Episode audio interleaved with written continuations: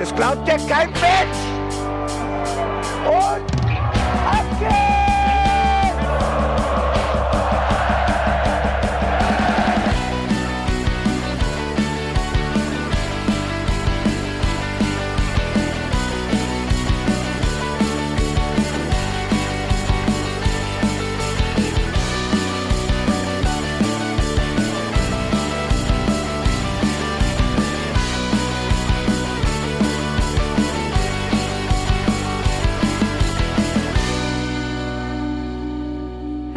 Herzlich willkommen zum Hinterhofsänger-Talk. Liebe HörerInnen, wir sind froh, dass wir über das Spiel von Mainz 05 am Wochenende sprechen können, denn Mainz hat gewonnen gegen Bielefeld und das auch noch auswärts. Und ich freue mich, dass ich das mit dem besten Podcast-Kollegen der Welt besprechen darf. Hallo Bene. Hallihallo. Hallo Janni. Guten Tag. Wir haben hier in Mainz bestes graues Novemberwetter. Wie ist die Stimmung? Ähnlich grau oder seid ihr noch beseelt vom Sieg am Wochenende? Ich liebe schlechtes Wetter. Ich weiß, ich brauche keine Ausrede, warum ich nicht draußen bin. Der Herbst ist mein Go-To-Monat. Monat, äh, Jahreszeit. Auch der Winter. Ich liebe das. Wenn du draußen bist, siehst du, dass es drinnen warm ist. Da weißt du, da leuchten die Fenster so ein Versprechen von Behaglichkeit nach draußen. Äh, und ich bin dann auch einfach gerne drin, hab dann einen schönen Kakao da stehen, lese mir ein Buch. Wunderbar. Der Bo hat dafür einen Ausdruck und alle Dänen. Hügge. Ja, ich bin ein großer Fan von Hügge. Bene, bist du auch ein Hügge-Fan? Ich muss ganz ehrlich sagen, ich kann mit dem Begriff nicht so viel anfangen, aber ja, ich bin ein Riesenfan von Bo. Und ich bin auch, ganz ehrlich, ein, ein Riesenfan von Auswärtsfahrten und ich bin deswegen einfach gut drauf, weil ich auch mal nicht zu Hause bin. Ich sitze gerade bei meinem Onkel und ähm, mach mal wieder eine Auswärts-Podcast-Aufnahme. Schönen Auswärtstrip gehabt und ich, find, ich bin beseelt. Ich hab Bock. Ja, dann nehmen wir uns doch direkt mal mit. Wie war es denn in Bielefeld? Ja, also die Stadt ist riesig, die Straßenbahnanbindung ist nicht so geil, aber also man darf viel laufen. Ich habe echt äh, einige Kilometer gemacht am Wochenende. Das, ist, weil das machst du am liebsten, ne? Laufen. Das ist, das ist das, was du am liebsten tust. Vor allem in Auswärtsfahrten. Ich sag nur Berlin. Da bist du auch so gerne gelaufen. Ja, der Slogan war Berlin, Berlin. Wir laufen durch Berlin. Ja, und jetzt, diesmal sind wir halt durch Bielefeld gelaufen. aber ja, also es, äh, es fing schon an. Wir kamen quasi vorm Stadion an und dann war da so ein Schild hier Richtung Gästeeingang. So, und dann laufen wir los und dann läuft man an so einer Parkanlage vorbei. Das Stadion liegt so ein bisschen weiter versetzt, eigentlich in einem Wohngebiet. Und dann läufst du da vorbei und dann kommt so eine Polizei, äh, wo du einmal schön winken kannst und dann läufst du quasi nochmal durch den Park durch, bis du an dem Tor bist, damit du zum Stadion laufen kannst. also wirklich super verquer. Und dann haben die einfach die Sitzer und die Steher getrennt. Also als wir die, äh, wir hatten einen Zaun zwischen unseren Block und aber die, die Sitzer hätten einfach in den Bielefelder Block reinlaufen können. Das war total verrückt. Also die, die Gästefans untereinander sind getrennt, aber die äh, Sitzer von den Gästefans, die durften einfach in den Bielefelder Block reinlaufen. Da war so ein Netz über die Sitze gespannt, so als Barriere. Und ich denke so, hä, was zur Hölle? Benemann weiß, gefährliche Menschen sitzen nicht. Die stehen aus Prinzip. Oder hast du schon mal von einem Shoot-Off gehört, wo beide gesessen haben oder wie? Mexicans sind off. Ist Das, nicht- kommt von dem Böhnchen. Das kommt von dem Böhnchen, dieses Hit-Off, mein Freund. Ich würde sagen, aber das kenne ich doch auch aus äh, italienischen Mafia-Filmen, wo sie im Restaurant sitzen. Wobei da kommt doch immer einer rein und der setzt sich eigentlich nicht hin. Aber das heißt, es war jetzt so für Auswärtsfahrer erstmal ein bisschen schwierig, in den Block zu kommen und so weiter. Es war eher unattraktiv, ja, sag ich mal. Es hat nicht so viel Spaß gemacht. Aber es gab für alle Leute Pommes. Umsonst gut. oder Nein, man, es gab einen Stand und die Leute waren erstmal total überfordert. Der, der Standmanager sagt als allererstes, ich mache das hier das erste Mal, bitte verzeiht's mir, ich brauche einen Moment länger. Und genauso lange hat es auch gedauert. Dementsprechend, ja. Ich habe gerade noch gedacht, bitte, das hört sich an wie die perfekte Google-Bewertung für die, für die, für das Stadion. So für Auswärtsfahrer unangenehm, aber es gibt für alle Pommes zwei von fünf Sternen. Ich habe mal eine Frage, Bene, was das Stadion angeht. Die Schüko Arena. Sieht das nur so aus oder besteht die oben so aus so Schiffscontainern?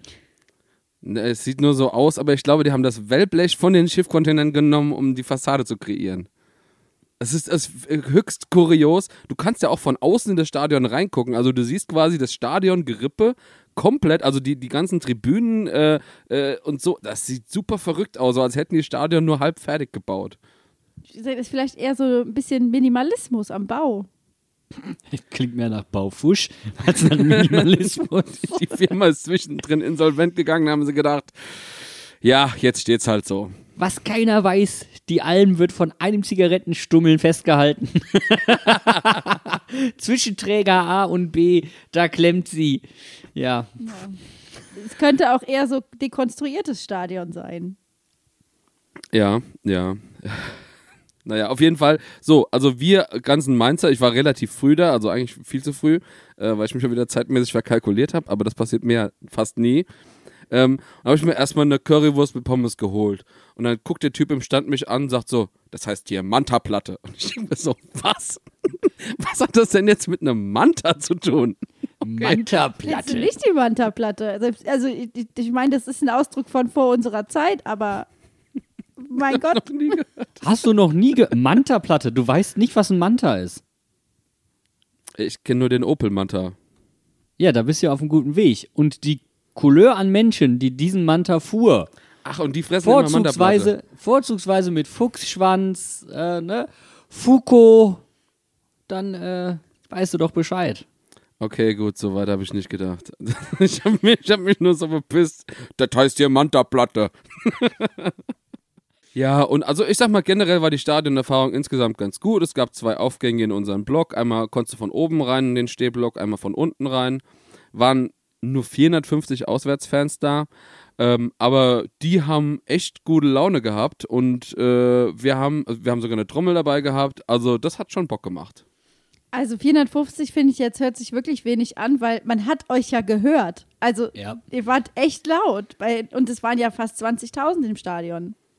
Aber die Bielefelder haben auch nichts gemacht. Die haben ungefähr dreimal, und das eine Mal war bei dem Tor, angefangen, irgendwas zu rufen. Ich denke mir so, hey, ihr seid hier die Heimfans. Sie haben wirklich nichts gemacht, war kein Support oder so. Ist traurig. Die krasseste Choreo in Bielefeld, als sie alle zusammengearbeitet haben an diesem einen Spieltag, war Kramer raus.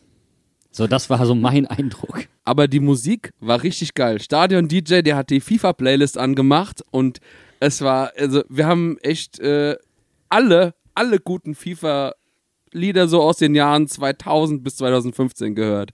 Also war wirklich Premium. Ich habe mich richtig äh, gehypt gefühlt auf das Spiel und ähm, habe ich noch eine wunderbare Begegnung gehabt. Also nach dem Stadion, wir stehen auf diesem Riesenplatz, der Jahnplatz, und da waren halt so drei, zwei, drei Bütchen, wo man Essen kaufen konnte und trinken. So, und die haben natürlich alle nochmal nach dem Stadion ihr Bier da ge geholt. Und irgendein Bielefelder drückt mir so ein Bier in die Hand. So, wir hatten vorher schon ein bisschen mit dem diskutiert. Und dann sage ich Prost. Und dann guckt er mich so versteinert an. Und wir sa saßen in, so einer, in einer Gruppe mit mehreren Leuten. Und alle gucken den so an. Der guckt mich so super verwirrt an. Sagt, Hast du mich gerade Horst genannt? Und ich so, hä, nein, ich habe Prost gesagt. Und so, ach so, okay, weil ich heiße nämlich Horst. Stark. Wirklich so 20 Sekunden guckt er mich an. Hast du mich gerade Horst genannt? Dann hat er wirklich so, so ein Brain-Lag gehabt. Oder so. Ja, Bene, also da weißt du mal, wie es uns mit dir geht häufig im Podcast. Wenn du einfach so uns komplett verständnislos anguckst und wir überhaupt nicht wissen, was, er- was hat er denn jetzt, der Junge? Was hat er? Wobei ich aber da Baines Verwirrung auch schon verstehen kann. Wenn man schon mit der Manta-Platte überfordert war, dann weiß man vielleicht auch nicht, ob man gerade jemanden beleidigt hat, weil man gesagt hat, hast du mich Horst genannt? So, wie hast du mich genannt? das so, genau so war das. Und ich so, oh Scheiße, jetzt fängst du dir eine. Prost. Aufs Maul oder was? da hat mir letztens irgendjemand, oh, jetzt, jetzt, jetzt, jetzt wird's knifflig. Da hat der Nachbar von gegenüber. Na, genau, genau, das war die Story. Club in Mainz und äh, sehr, ähm, ich sag mal so, ein Türsteher mit lockerem Handgelenk, wenn ihr versteht, was ich meine. Und der drehte da so ein bisschen frei und dann ist ein ganz schmaler Studi zu dem hin und hat, hat gesagt, bewahr doch mal die Kontenance. Und der so, wie hast du mich genannt? Und zimmert dem vollkommen ansatzlos eine rein. Geil. Sehr, sehr stark. Also, also die, die Story werde ich auch mein Lebtag nicht vergessen. Wir kommen jetzt aber mal zu den Stories, die der Fußball schreibt, oder? Wir sprechen jetzt mal über das zweite Spiel gegen Bielefeld in wie viel? Drei Tagen. Also, diesmal geht's auswärts und es war Bundesliga. Wir machen eine kurze Pause, holen uns einen Schluck Wasser und dann sprechen wir gleich über das Spiel. 60 Millionen, würde ich sagen, verschenkt. Aber hätte man sich besser sechs Schürles gekauft? Sechs was? Sechs Schürles gekauft? Das ist Schirle. Schürle, der Schürle, der Spieler, Ach, der sechs jetzt... ah, ich Ja, sechs. Da- Schürles. Ich habe Wer als Schorle. verstanden. Ich dachte, Sechsmal Schirle.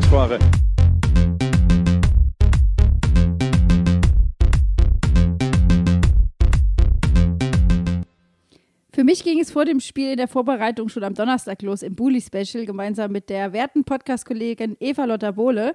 Und wir haben uns so ein bisschen überlegt, was passiert am Samstag, nachdem wir uns das am Dienstag angeguckt haben. Und ich hatte da so ein paar Voraussagen für die Startelf, aber die konnte ich dann am Samstag alle in die Tonne kloppen, weil Bo hat sich gedacht, spielen wir dieselbe Elf nochmal, spielen dieselbe Elf nochmal.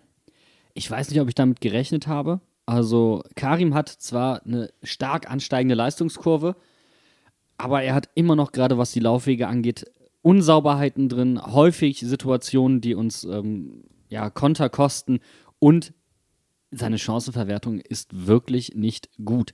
Und ich habe damit gerechnet, dass Karim vielleicht mal eine kleine Pause bekommt, weil er ansonsten ja eine wirklich gute, einen wirklich guten Job macht. Ist halt nicht so gekommen und ich muss sagen, ich hatte wirklich die Befürchtung, dass uns Karims Chancenwucher Punkte kosten wird. Vor allem, ich habe auch dann gedacht, dass, ähm, dass Musa wieder reinkommt. Es hieß ja, dass er geschont wurde in dem DFB-Pokalspiel. Ähm, und deswegen hat es mich eigentlich sehr gewundert, dass er nicht gestartet hat. Mm, äh, was du über Karim gesagt hast, da hatte ich auch zwischendrin schon, also nachdem er den einen freistehend, wo er nur den Fuß reinhalten muss, daneben gesetzt hat, da hatte ich so, pff, okay, welch, wie einfach willst du es denn jetzt noch haben? Da finde ich die erste, äh, die allererste Chance noch viel, viel schlimmer. Wo er frei zum Kopfball kommt, zentrale Position vom Tor. Und jetzt kommt etwas, was er das ganze Spiel nicht geschafft hat. Er hat die Bälle nicht mal aufs Tor bekommen, aus freistehenden Positionen. Das fand ich schon sehr, sehr weird und merkwürdig. Wir haben es ja die ganze Zeit jetzt auch gehabt in den letzten Spielen, dass er so immer eine hundertprozentige hat, die einfach versiebt wird. Aber das war am Samstag schon sehr auffällig. Ich komme noch mal kurz zur Aufstellung zurück. Ich hatte zum Beispiel auch damit gerechnet, dass Lee wieder rausrotiert, weil wir auch festgestellt haben am Dienstag, das hat nicht ganz so gut funktioniert.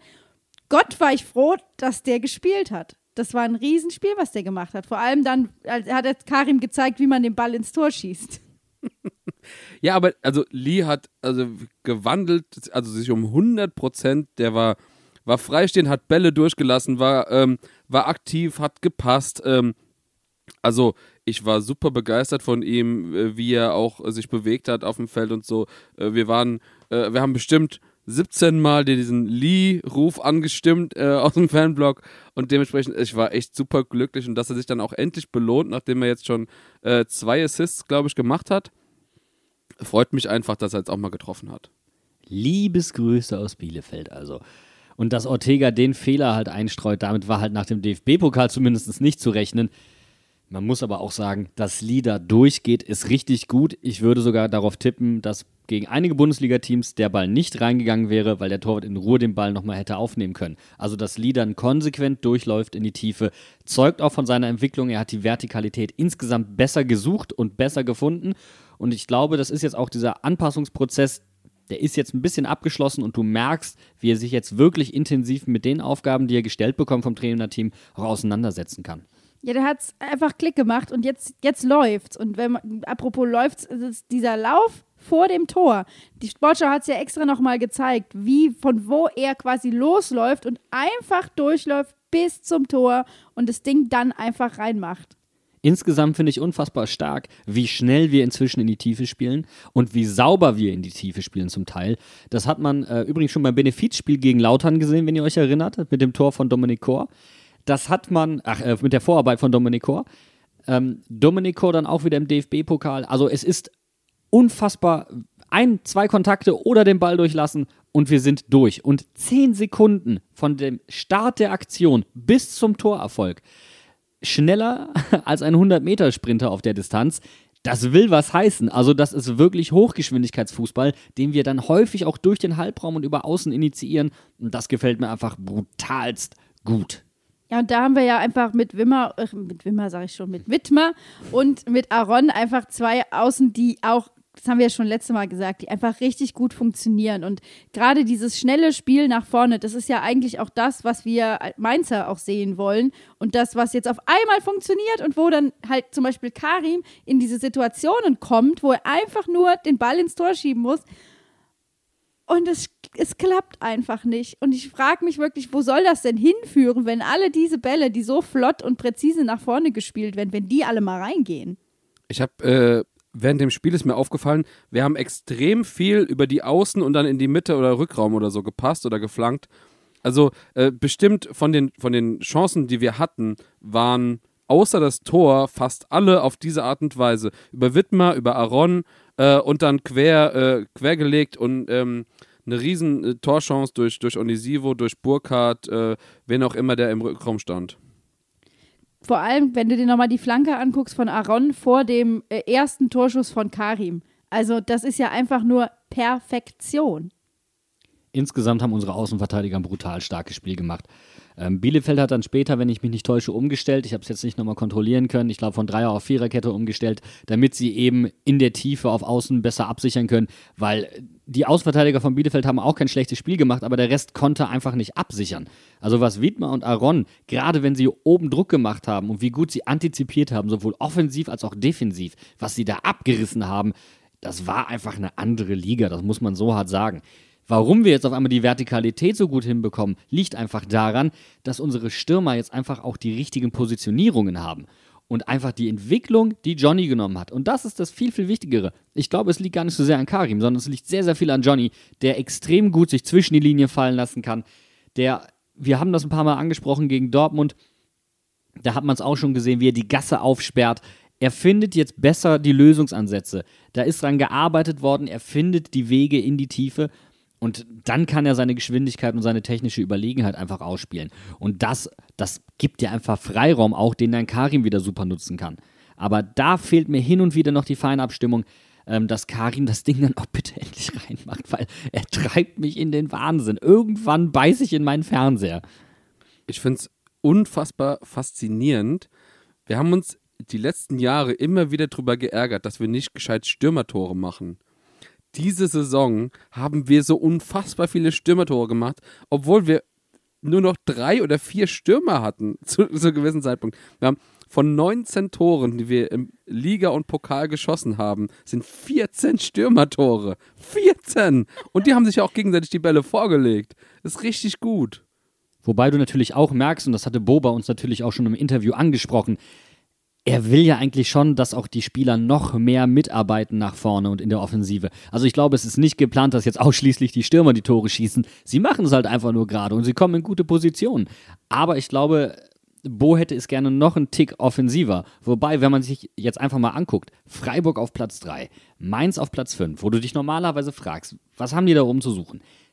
Beide einfach mit einer exorbitant guten Defensive. Das ist das, was uns momentan gerade die Punkte bringt. Und was auch wieder so ein bisschen diesen alten Slogan ähm, bestätigt, der sagt, Offensive gewinnt, ähm, gewinnt Turniere, aber Defensive gewinnt Meisterschaften. Also nicht, dass wir jetzt hier irgendwie mal um die Meisterschaft mitspielen würden, aber, aber wir sind gerade nach zehn Spieltagen, wo man das erste Mal so ein bisschen auf die Tabelle gucken kann, sehr, sehr gut dabei. Ja, und das ist ja auch das, was Bo immer betont, dass die Arbeit, die hinten gemacht wird, einfach das ganze Spiel absichert und uns natürlich auch hilft, von hinten schnell aufbauen zu können. Also ich denke mir da auch einfach gerade, dass die Breite, die wir in der Abwehr haben, mit den Spielern, die jetzt eingesetzt sind, ich meine, uns fehlen Saint-Just und Musa jetzt äh, zum Beispiel auch gegen Bielefeld, dass wir da trotzdem so guten Ersatz haben und dass alle wissen, was sie zu tun haben und dass das funktioniert, das finde ich echt gut. Ich finde auch, dass äh, David Nemeth sich extrem gut eingegliedert hat ähm, direkt äh, den Schritt gemacht hat, den er machen musste, obwohl wir es die ganze Zeit eigentlich ja schon länger gefordert haben, dass er mal ein Spiel machen darf. Er hat anscheinend vielleicht noch einen Moment gebraucht, dass Bo gesagt hat, okay, das kann jetzt so funktionieren, aber auch im Dreierverbund mit Hack und Bell, wo wir jetzt immer schon eigentlich früher geunkt haben, dass, dass Hack und Bell ja eher so Unsicherheitsfaktoren sind. Das läuft ja wie am Schnürchen. Ja, wobei die beiden immer noch ihre Wackler haben und sie werden jetzt etwas, sie treten schon deutlicher zutage und ich bin mir auch ziemlich sicher, dass andere Mannschaften diese Fehler ausnutzen. Ähm, und Haki hat an dem, er hat, also ich weiß nicht, wie, wie willst du das nennen? Licht und Schatten ist es ja schon gar nicht mehr. Also genial, was er da teilweise defensiv abgeräumt hat, welche Stabilität er der Dreierkette gegeben hat. Aber was hab. Äh, wie, zwei, ah, zwei rote Karten kann er kriegen, oder? Nein, zwei auf keinen Fall. Er kann eine rote Karte bekommen, das andere ist ein Pressschlag, okay. Ähm, also, aber die rote, da, da war sie wirklich null beschweren, wenn er die bekommt, auch wenn er wirklich wegguckt. Ich glaube, es hat, es hat ihm so ein bisschen sein, sein süßer Katzenblick geholfen, sein Rehaugenblick, als er dann so ein bisschen schockiert geguckt hat, oh fuck, den habe ich umgehackt. umgehackt. Ähm, ja, ich meinte äh, vor dem Tor. Ähm, äh, die Situation, wo er auch quasi einen Elfmeter verursachen könnte, ha hat er auch Glück, dass er nicht nachträglich noch eine gelbe Karte bekommt, weil sonst hätte er hinterher auch wieder gelb-rot bekommen. So, so meinte ich das, dass er auf zwei mögliche Art und Weisen auch hätte rot bekommen können. Ähm, dementsprechend hat er da schon ein bisschen Glück gehabt in der Situation. Und er hat ja auch ein, zwei äh, Ballverluste so direkt vor der Abwehr gehabt, die auch zu äh, Torchancen für Bielefeld geführt haben. Und das ist dann natürlich immer so eine Sache, wo du sagst, pff, das darf dir eigentlich nicht passieren. Ja, da denke ich an das eine Mal, wo er den Ball klären will und den einfach in die Mitte pölt und der natürlich direkt bei einem Armin landet. Und Ja. das war schon wieder so eine Hackaktion, wo klar war, das, das, ist das, das ist der Schatten, den wir eigentlich sehen. Aber Gott sei Dank hat er im Abwehrverbund genug, sag ich mal, genug Absicherung, dass das dann nicht zu einem Gegentor führt. Wobei du natürlich auch schon merkst, mit dieser Dreierkette, Hack hat nicht das höchste Tempo, ähm, Bell hat auf gar keinen Fall das Tempo, Nemeth, so naja, ist aber auch nicht der schnellste per se. Da stehst du nicht so hoch, weil sonst die Wege nach hinten einfach viel zu lang werden. Und dann würden wir wahrscheinlich auch den ein oder anderen Pieper-Moment erleben, den Johnny Burkhardt dann so wunderbar ausgenutzt hat. Bei Johnny habe ich im Moment das Gefühl, immer wenn der Junge den Ball berührt, wird es vergoldet. So, so viel gelingt dem aktuell einfach. Ich würde gerne wissen, was dem in der ähm, letzten Länderspielpause passiert ist. Seitdem hat er acht Scorer. ich verstehe es nicht. Der hat in jedem Spiel getroffen. Er hat in jedem Spiel getroffen seit dieser Länderspielpause. Ich finde es so geil. Der Junge hat es endlich mal geschafft, ein bisschen Konstanz in sein Spiel reinzubekommen. Fand ich dann auch geil heute, weil heute war die Spiel äh, Spieltagsspende wieder fällig für Tore für Nevin. Und da wurde mir direkt nochmal hinterhergeschoben, ey, du hast ja gesagt, du willst für jedes Tor von Johnny spenden und für jedes Tor von einem Nachwuchsspieler. Ja, irgendwie habe ich das nicht ganz auf dem Schirm gehabt, dass Johnny ja auch euer Nachwuchs ist. Also müssen wir da nochmal nachzahlen. Und es wird im Oktober ein bisschen mehr. Äh, weißt du, warum das so ist? Weil ich ihm angeschrieben habe, den Andi, weil ich ihm gesagt habe, so, irgendwie kann das bei mir nicht stimmen. Da steht 11 Euro. Also, das kommt überhaupt nicht hin. Wir haben 10 Tore gemacht. Aber, ähm, und also das mit den Nachwuchs, also ich müssten eigentlich mindestens 15 sein. Das fand, ich, fand ich ziemlich geil. Und das, es ist auch schön, dass man, dass man in so einem Monat einfach zusammen, das ist einfach so ein übergreifend einfach gut gelaufener Monat. Und es lässt sich auch wieder orakeltechnisch ganz einfach beweisen. Im Tierheimkalender von 2019, nee, 20, ist der Oktober der Monat mit Johnny Burkhardt auf dem, äh, vorne drauf. Das heißt, es war schon vorherbestimmt, dass er richtig viele Tore schießt. Johnny ist genauso wie ich ein Herbstmensch. Ein Herbstmensch. Ganz einfach. Und das lässt sich so einfach erklären. Und vor allen Dingen, habt, habt ihr mal gesehen, wie er jetzt jubelt? Das ist ja irgendwie auch anders. Ich hab den nie für jemanden gehalten, der so coole Moves hat. Ich hab den immer für jemanden gehalten, der den Maurertanz macht im Club. Weißt du, niemand, der jetzt irgendwie die, der den Swag aufdrehen kann. Ja, aber der hat doch bestimmt, das ist wahrscheinlich das, was in der Länderspielpause passiert ist. Der hat so ein, ähm, weißt du, so wie so ein Pro-Seminar, so ein Blockseminar belegt. Tanzkurs. Nein, nein, vormittags Tore schießen, nachmittags Tore feiern. So. Und das über drei Tage und hat sich dann gedacht, es muss doch irgendwie, muss ich da doch was tun, damit das jetzt mal auch sichtbar wird. Und da fange ich doch einfach mal mit dem an, was ich vormittags gelernt habe, nämlich Tore schießen. Dann kann ich den Nachmittagsunterricht auch gewinnbringend einbringen. Der jubelt jetzt hier mit seinem Schwungarm, so wie ich früher beim Corsa das Fenster zugemacht habe. So jubelt er jetzt. Weißt du, das hat er wahrscheinlich noch nicht gemacht, aber Johnny, das ist ein Auto für dich. Hol dir einen C-Corsa, dann kannst du die ganze Zeit so durch die Gegend kacheln. Am besten auch noch ohne Servolenkung, dann Ja. kann man nämlich auch noch so lenken. Ja, dann kriegst du auch noch schöne breite Schultern durchs, durchs Lenken. Äh, Generell alte Autos schön. Wow, das hat mir gerade einen Hardcore-Flashback ver verabreicht. Also ich meine, erstens, ich habe auch einen C-Corsa, den man kurbeln muss, aber ich habe auch früher äh, noch alte Corsas gehabt ohne Servolenkung und das war die Hölle, ey. Das war wirklich ein Trauerspiel. Oh, Bene, erinnerst du dich noch, wie du mich damals, als meine Batterie ausgefallen ist, und dann standen da zwei Corsa zusammen und äh, waren so verbunden über dieses Stromkabel Haben und wir Liebe gucken gemacht. uns so an. Ja, haben Liebe gemacht auf dem ZDF-Parkplatz damals. Und wir standen daneben und sagen, ha, Corsa Nostra. Ich erinnere mich aber auch noch, dass das nicht normales äh, Kabel war, sondern dass das ein Treckerkabel war und dass es halt einfach viel lustiger war, weil das Kabel fast so groß war wie ein Auto. Ach ja. Das ist schon ge geile Zeiten erlebt, gell? Auch mit den Corsars. Der rennt Corsar. Halten wir fest, Johnny Burkhardt ist so ein bisschen wie ein Corsa. Wie ein guter Corsa. Also weißt du, der kostet nicht viel. Du musst auch nicht permanent tanken. Einmal Öl reinschütten reicht auch wieder für eine gewisse Zeit. Und solange du den Reifendruck kontrollierst, läuft der auch noch von alleine. Und ganz wichtig, Raumwunder. Raumwunder. Ja, ja, ja, ja. Richtig, Wenn du mal Raumwunder. einmal mit einem B- oder C-Corsa bei Ikea warst und du dich wunderst, wie viel da reinpasst. Also das ist wirklich, das ist astronomisch. Also kann ich nur jedem empfehlen. Ich habe mit meinem C-Corsa, mit meinem alten, den ganzen Kleider, den ganzen Kleiderschrank inklusive, inklusive Klamotte transportiert. Mit einmal fahren und zwei Personen im Auto. Jetzt wissen wir, wo die ganzen Abwehrspieler verschwinden, die Johnny vernascht. Die werden irgendwo im, im Kofferraum postiert.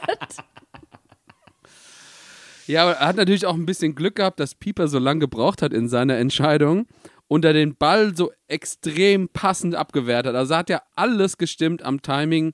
Ich fand ja schon den Pass von Lee eigentlich, dachte ich mir so, was will er denn jetzt damit? Er war ja war so angelupft über die, über die Mittellinie und Pieper braucht und braucht und braucht. Und ab dem Zeitpunkt, wo Johnny den Ball hatte, der hatte direkt zwei, drei Schritte gemacht und hat richtig Vorsprung gehabt. Aber die Zeit von dem Punkt, wo er den Ball hatte, bis er dann abgeschlossen hat, das waren die längsten drei Sekunden meines Lebens, ey. Ich habe aber auch fest damit gerechnet, dass er den nicht reinmacht. Also der alte Johnny Burkhardt, der hätte ihn vorbeigesetzt. Der, der Prä- Prä-Länderspielpause Johnny Burkhardt. Der Prä-Länderspielpause Johnny Burkhardt hätte den nicht gemacht. Aber der Postländerspielpausen Johnny Burkhardt, der hat ihn reingemacht. Und das war, glaube ich, auch so ein bisschen so, ja, Karim, so geht das. Siehst du, Karim, so wird das gemacht. Wir hätten, also mal wirklich jetzt mal ohne Scheiß, wir hätten zur Halbzeit 3-4-0 führen müssen. Es war wie im Pokal eigentlich schon wieder, wo wir unsere Konsequenz ähm, anders, Entschuldigung, anders. Wir haben unsere, unsere Überlegenheit nicht in Tore umgesetzt. Und wir haben einfach Konsequenz vermissen lassen. Und das müssen wir gucken, dass wir das abgeschaltet bekommen, weil es ist trotzdem immer noch erst der zehnte Spieltag. Das kann uns noch alles auf die Füße fallen. Und dann siehst du ja auch wieder direkt, das war das klassische Mainz 05. Du hast, machst ein gutes Spiel, du hast die Chancen und du kannst das locker eintüten für die Halbzeit. Was machst du?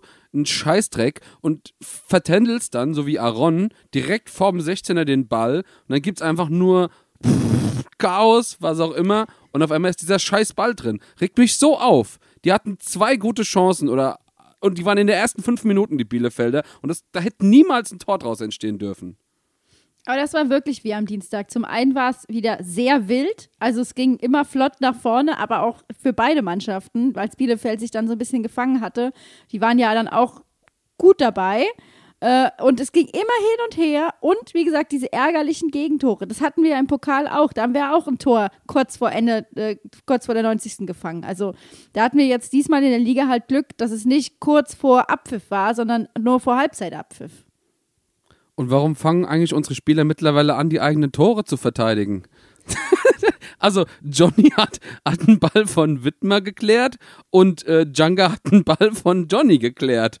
Was? Nein, viel, viel geiler. Also, was Djanga da gemacht hat, ich habe es gestern auch schon bei Fums und Grätsch gesagt, das schönste nie erzählte Kacktor aller Zeiten. Du rettest einen Ball auf der Linie und bist damit im Abseits. Ka wenn der einfach im Tor stehen bleibt, ist der drin. Und es ist ein komplett reguläres Tor. Warum will er denn da raus? Kann mir das bitte irgendjemand erklären? Es sind so ein paar Aussetzer in dieser Truppe drin. Ich meine, wir, ich meine, wir sind auf Platz 5. Also nochmal kurz. Also im Großen und Ganzen ist alles super. Aber es gibt so ein paar Momente, wo du dir an den Kopf fasst und sagst, fuck, was zum Henker tun die da? Ja, aber ich glaube, das ist äh, auch eine ganz wichtige Nummer, nämlich die wollen sich helfen. Die lassen sich nicht alleine, sondern sie wollen so schnell wie möglich noch irgendwo dahin, wo sie jemandem helfen können. Oder Karim überlegt sich halt dreimal, wo er den Ball hinspielt, damit er den auch wirklich ins Tor bekommt. Und darüber ist er so sehr in seinem Kopf, dass er den halt nicht reinmacht. Aber der Gedanke ist immer, wie kriege ich das Team noch weiter nach vorne? Und da stehen sie sich halt gerade im Moment ein bisschen selbst im Weg. Du kriegst dein Team nach vorne, indem du Tore erzielst. Wenn das deine Hauptaufgabe ist, tu das einfach. Dann ist alles gut. Oder bring sie zumindest aufs Tor, damit jemand anderes wie Lee die Chance hat, die Murmel für dich über die Linie zu bringen. Dann hast du deine Mannschaft auch schon weit nach vorne gebracht. Ich fand aber einfach generell, dass das Offensivspiel äh, untereinander zwischen den Spielern hat mir sehr gut gefallen von unserer Mannschaft. Also da war sehr viel Absprachen, Laufwege, die gestimmt haben. Zum Beispiel Lee, der zwei, dreimal den Ball durchlässt, dadurch zum Beispiel Onisivo ähm, oder Wittmer in Szene setzen kann. Und also es hat mir, hat mir sehr gut gefallen, wie die untereinander mit, miteinander gearbeitet haben. Jetzt heißt es halt einfach nur noch diese einzelnen wunderbaren Elemente miteinander verbinden, indem man es vergoldet. Also das ist wirklich das Einzige, was jetzt noch aussteht. Und äh, wenn das das Einzige bleibt, woran diese Mannschaft arbeiten muss, was nicht der Fall ist, aber ähm, dann wird das eine tolle Saison. Das sehe ich ganz genauso. Und ich fand auch zum Beispiel die Tatsache, dass Bo so spät gewechselt hat, was mich auf der Couch schon wieder in den Wahnsinn getrieben hat. Wo ich dachte, das ist jetzt hier am Ende ist es wieder ein Tick zu spät und wir haben irgendwie den, den Zeitpunkt verpasst, wo wir vernünftig hätten wechseln können.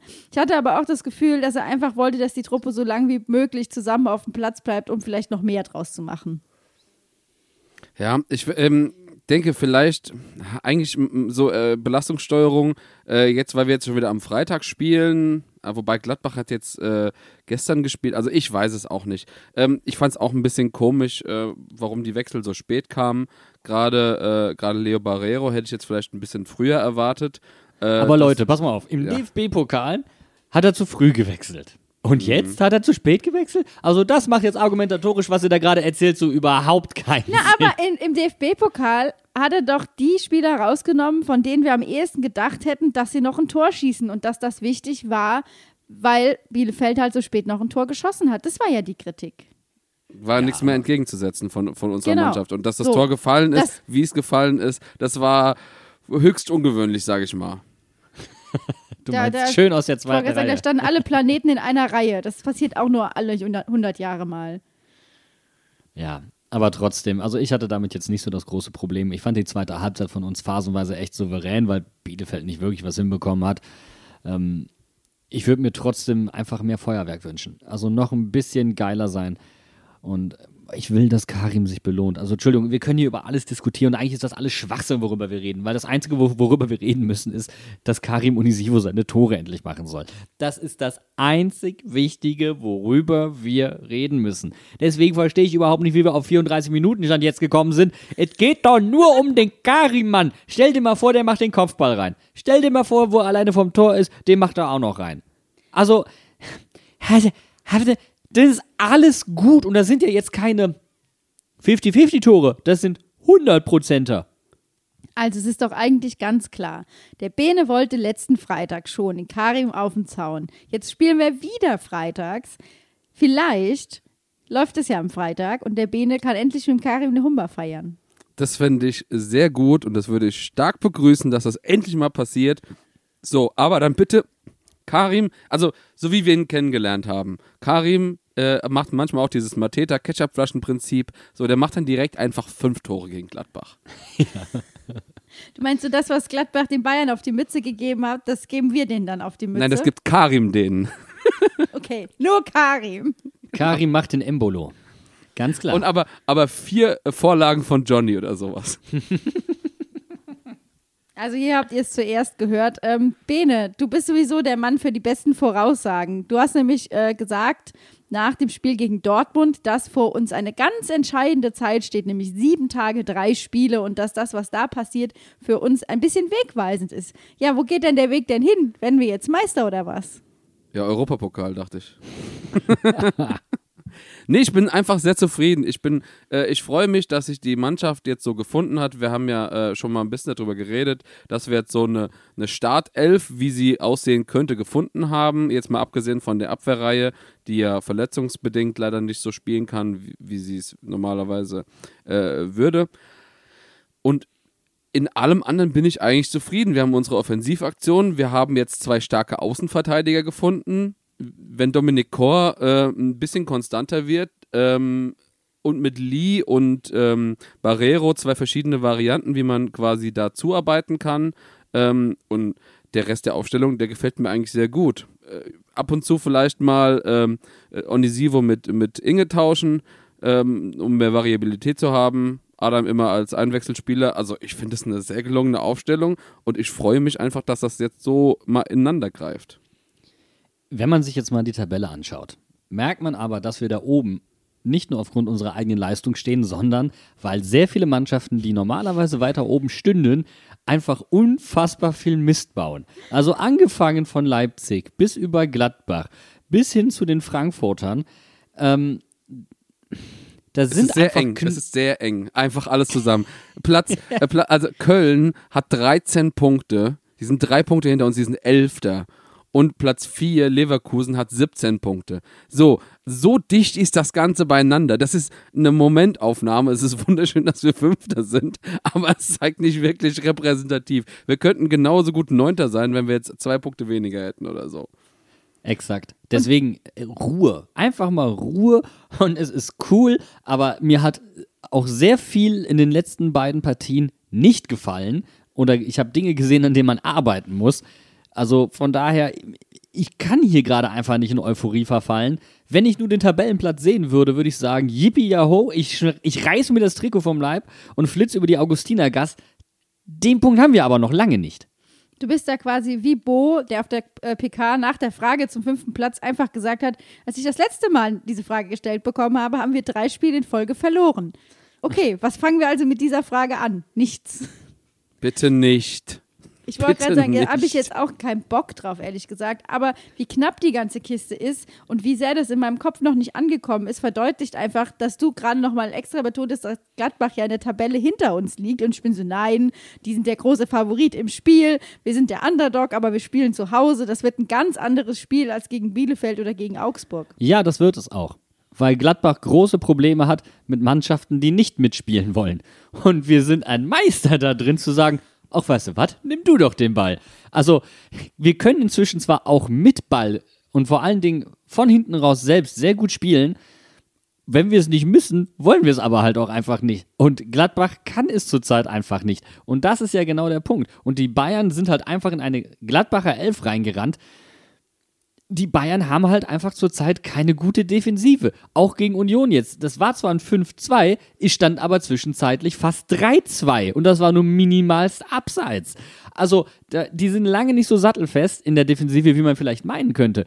Deswegen, Gladbach wird ein ganz spannender Kick, weil eventuell geht das Karussell mal richtig in die andere Richtung und du fliegst vorwärts weg. Das wäre auf jeden Fall ein Ergebnis, was wir uns alle im Stadion angucken. Also wir gucken uns so oder so an, aber das wäre einfach mal wieder richtig geil. So ein Flutlichtspiel mit richtig vielen Toren. Also so wie letzte Woche eigentlich. Ich könnte es schon wieder machen. Eigentlich sehe ich mich schon wieder am Freitag bei einem Flutlichtspiel mit vier Toren von Mainz geschossen. nee, also ich, ah, Flutlichtspiele sind eh geil.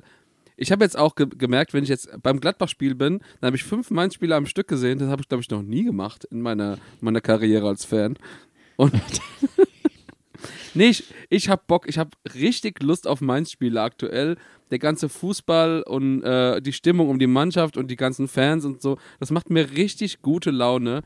Und ah, ich hab, ah, ich bin einfach hyped.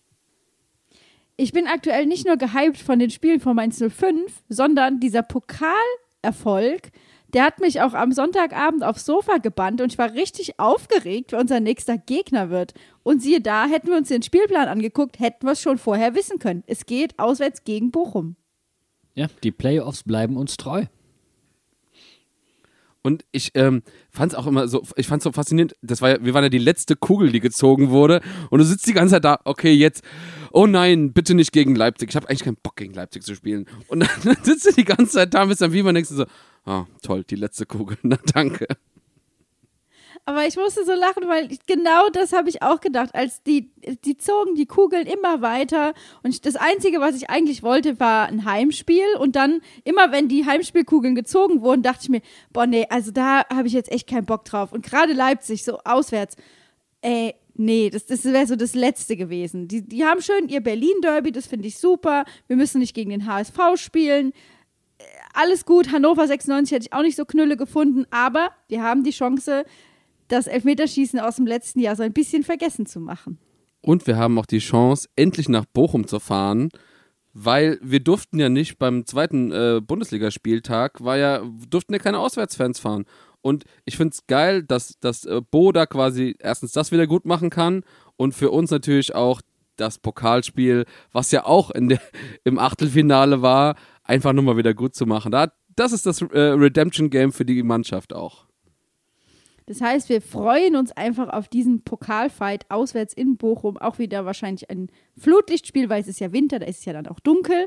Ähm, wir hören uns nächste Woche wieder, wenn wir das Spiel gegen Gladbach besprechen. Und wenn euch unter der Woche noch langweilig werden solltet und ihr trotzdem noch ein bisschen 05-Futter braucht, dann haben wir für euch natürlich noch einen ganz heißen Buchtipp, denn die liebe Wortpiratin Mara hat ihr fünftes Buch zu Mainz 05 veröffentlicht. Populäre Irrtümer und Wahrheiten aus Rheinhessen bitte sehr. Ein wunderbares Buch mit ganz vielen tollen Bildern und ganz vielen Geschichten rund um Mainz 05. Und ich kann nur so viel verraten. Ich habe schon ein Lieblingsbild gefunden, aber ich verrate jetzt nicht welches. Ja, da werde ich auch mal reinlesen. Ich habe das Buch noch nicht, im Gegensatz zu euch.